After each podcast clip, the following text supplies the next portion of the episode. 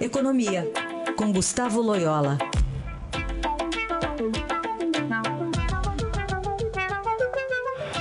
Loyola, bom dia.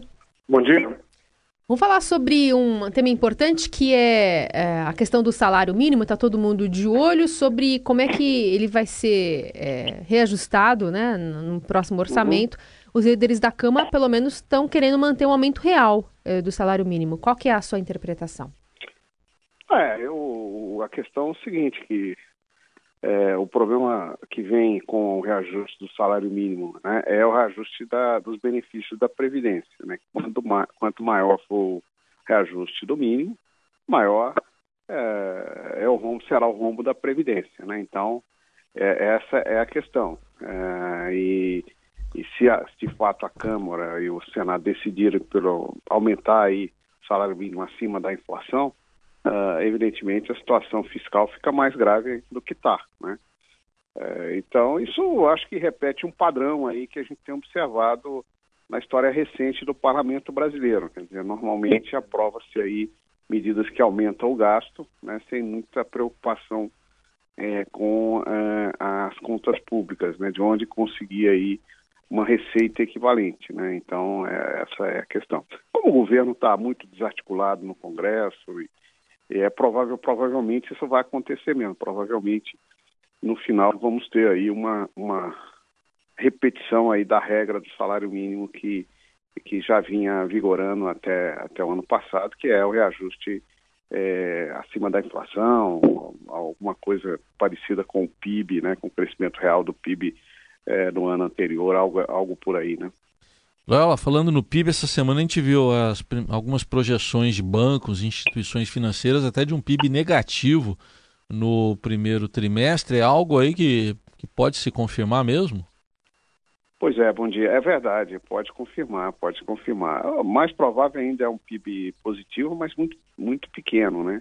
É, a verdade é que há uma, uma frustração é, generalizada em, nas projeções, né? É, hoje ninguém mais, praticamente ninguém espera um PIB acima de 2%. Está é, tá todo mundo aí trabalhando numa faixa mais próxima a 1,5% por aí, a maioria.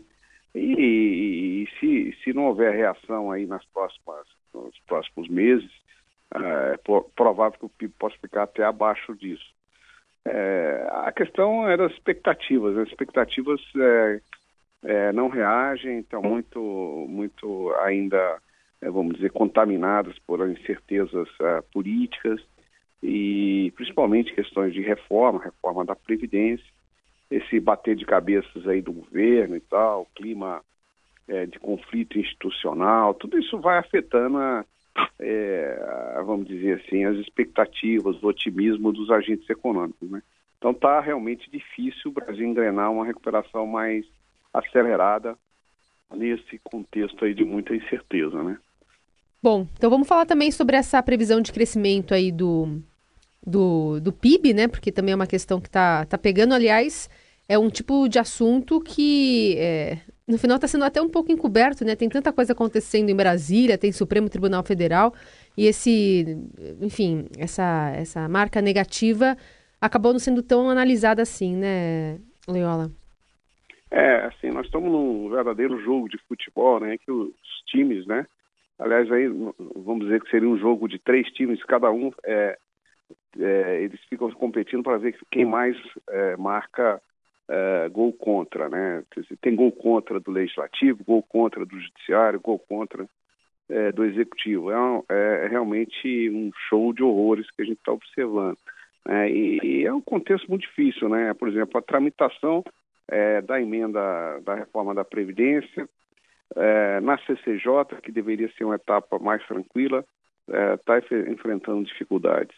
É, o presidente da República tomou aquela decisão desastrada em relação à Petrobras, em relação ao, ao aumento do diesel, né? E agora tenta consertar é, com medidas paliativas, é, a maioria dos, das quais é muito muito ruins, né? É, do ponto de vista, inclusive das contas públicas.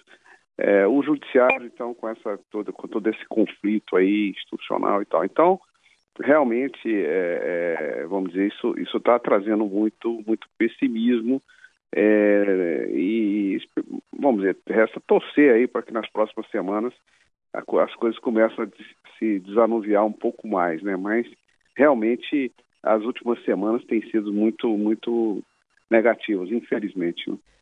Mas agora tem a Páscoa, tudo vai melhorar segunda-feira, Loyola. Pois é, a Páscoa pode ser, né? As pessoas, quem sabe, tem uma boa oportunidade para refletir melhor aí, né? Exato, exatamente.